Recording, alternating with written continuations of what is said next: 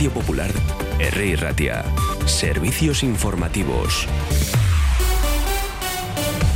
Son las 12 del mediodía. Nos situamos en primer lugar en Sagrado Corazón y Castechea de Bermeo, un centro educativo de la red EBI de eh, Elis Barrútico y Castecheac de la diócesis de Bilbao, donde a esta hora se sigue celebrando la séptima edición del concurso Jasotacoa Jaso, que es un concurso de videoclips en la que participan los alumnos y alumnas de estos centros de EBI.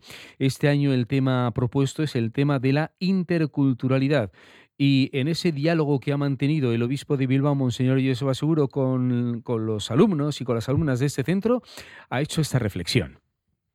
Pero yo creo que tenemos que pensar mucho y, y, encontrar razones para abrir nuestros corazones, porque cuando lleguen más y van a ir llegando más y más, pues entonces igual algún día mucha gente se cansa y empieza a poner problemas y a hacer dificultad. Y yo creo que tenemos que prepararnos para eso y por eso vosotras, vosotros, es muy importante que realmente luchéis a favor de que la gente que llega de fuera se sienta bien acogida entre, entre nosotros en Euskadi en ese diálogo con los alumnos y alumnas de este centro educativo.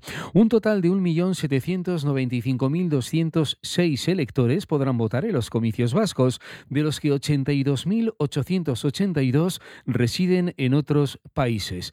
Además, nos hacemos eco de una encuesta, un estudio demoscópico del gobierno vasco que dice así, un 66% de los vascos cree que la pertenencia a la Unión Europea es buena para Euskadi y un 55% se interesa por asuntos de Europa.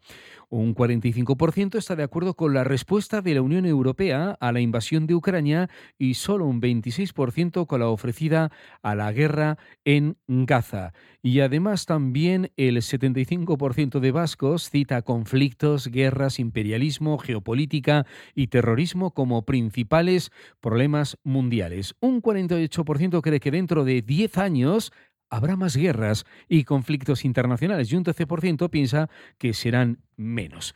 Esto ya decimos que sale del Gabinete de Prospección Sociológica del Gobierno vasco con el título Situación Internacional. Así, en general. Y en lo concreto, Javier de Andrés, presidente del Partido Popular Vasco, en y Ratia Radio Popular, como no, ha hecho referencia también a la corrupción política, a partir de lo que hemos ido conociendo esta semana del caso Coldo.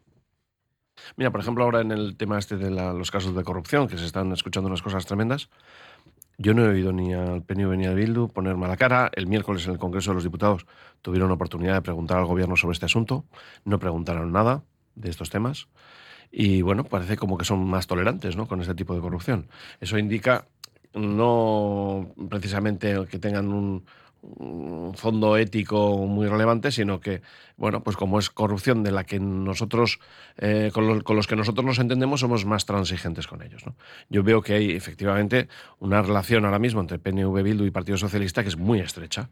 Aprueban muchas cosas juntos, acaban de poner al alcalde de, Pamplona también juntos, y bueno, hay una sintonía, indudablemente, entre ellos que hace que la política española sí, yo creo que tiene más dependencia ahora mismo en la política vasca que nunca. Alocavide, la sociedad pública dependiente del Departamento de Planificación Territorial, Vivienda y Transportes del Gobierno vasco, ha entregado esta semana a las personas jóvenes que han resultado adjudicatarias las llaves de los 36 nuevos alojamientos dotacionales en régimen de alquiler construidos en Basauri. El edificio cuenta con 31 alojamientos de un dormitorio, cuatro de dos dormitorios y uno más adaptado de un dormitorio para personas con movilidad reducida. Y en la propuesta cultural, una de ellas es que la Orquesta Sinfónica de Bilbao, La Voz, y la Sociedad Coral de Bilbao ofrecerán hoy viernes 1 de marzo en el Teatro Arriaga el concierto de apertura de la vigésimo tercera edición del Festival de Música Clásica Música Música. En su momento, en la presentación, Amaya Regui, alcaldesa de Bilbao, en funciones, decía. Es uno de los estandartes culturales de esta ciudad uno de los proyectos más consolidados a nivel internacional que traspasa fronteras y, a su vez, alimenta la convivencia y el desarrollo sostenible de nuestra villa. Y así, con estas palabras de Amaya Arregui, termina este resumen informativo. A la una les contamos con más detalle estas y otras noticias. Tenemos 13 grados y 5 décimas en el exterior de nuestros estudios y nubes y claros y estamos a viernes. Agur.